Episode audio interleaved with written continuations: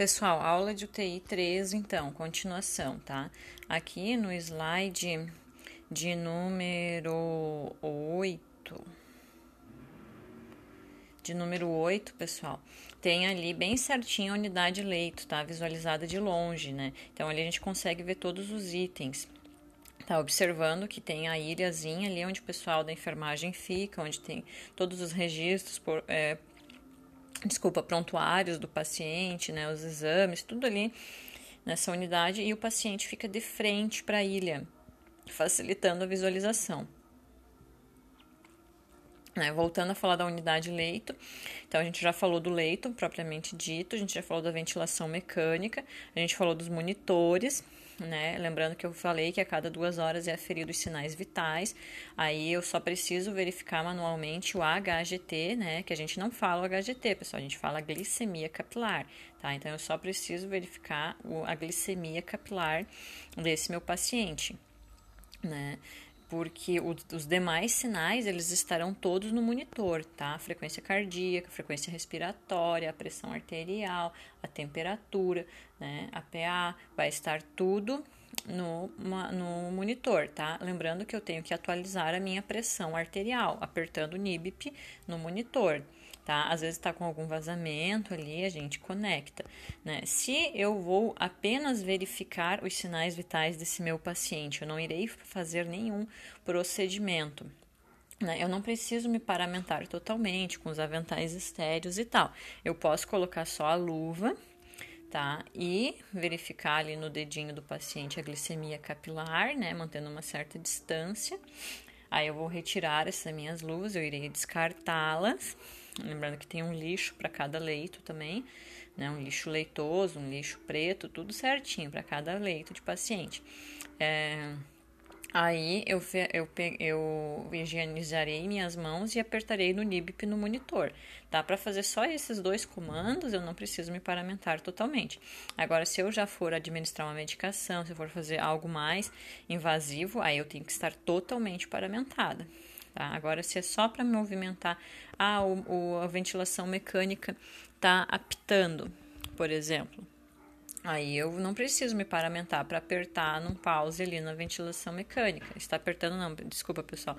A ventilação mecânica está acionando ali um sinal sonoro ali de algum alerta, tá?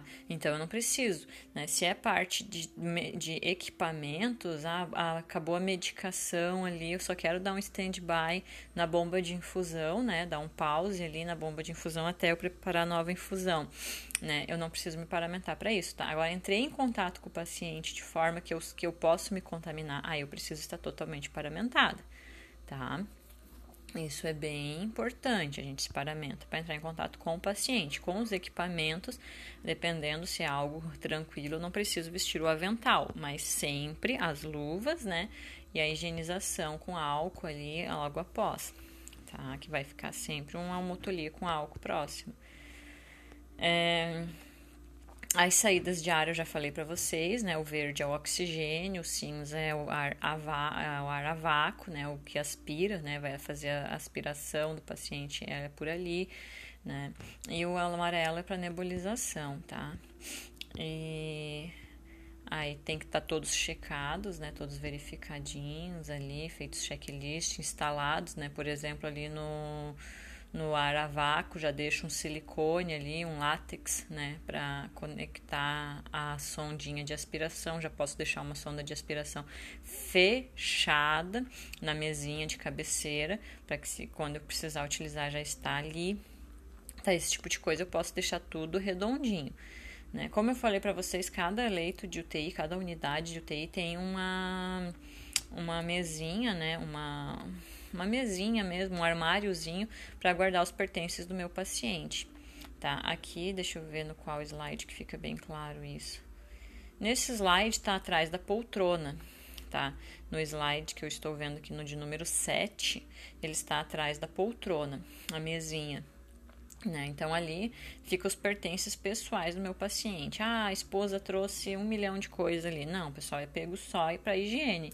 Né? Vou pegar um shampoo, vou pegar o condicionador, vou pegar o hidratante, vou pegar o creme dental, vou pegar um, um pente ali, uma escova, é, um aparelho de gilete para fazer a barba desse paciente, tá? Tudo que for referente à higiene do meu paciente ali, né? E uma unidade de cada, tá? A gente não enche essa mesinha. Por quê? Porque se esse paciente, um exemplo, vai a óbito, todo esse material ele vai fora, né? Se o paciente não tem nenhuma doença infecta, eu posso até devolver alguns itens ao familiar, conforme rotina do setor, tá? Mas a gente nunca pega nada em excesso, tá? Então, Nessa minha mesinha vai estar tá ali tudo certinho. Ah, o paciente tem uma prótese dentária ou tem um aparelho auricular auditivo, né? Um aparelho de audição ali, ele custa em média uns 7 mil reais. Então eu não vou querer ficar com esse tipo de responsabilidade. Nesse caso, tá? Eu tenho autonomia, eu como técnico de enfermagem, eu tenho autonomia de chegar para o enfermeiro e falar, olha, esse daqui não quero que fique sobre a minha responsabilidade. Tem algum cofre, algum lugar que possa estar guardando esse aparelho até conseguir entregar ao familiar, tá? Vocês se livram disso, não fiquem com isso, tá? Porque já aconteceu várias vezes, já visualizei, já aconteceu inclusive comigo, de em troca de plantão sumir a prótese dentária do paciente, tá? Então, é muito uso isso. E o paciente, ele quer a prótese dentária dele, não importa se o paciente foi a óbito, o familiar, ele vai querer essa prótese dentária tá? É impressionante como eles se apegam a essas coisas, assim, né? Lógico, é direito deles, é deles, né? Mas, assim, eles querem. Então, vocês têm que se responsabilizar por isso até o momento, né? Por exemplo, ah, o paciente recém foi entubado, ainda está em procedimento ali, blá blá blá. Nesse momento você cuida dessa prótese, identifica ela num material diferente para não ir para o lixo e tal, e cuida dela. A partir do momento que estabilizou o paciente, vocês pegam essas coisas de maior valor e entregam para o enfermeiro que ele vai ter um lugar específico para guardar ou ele já vai acionar um familiar que vá até o local buscar, tá? Então, lembrando que isso é bem comum.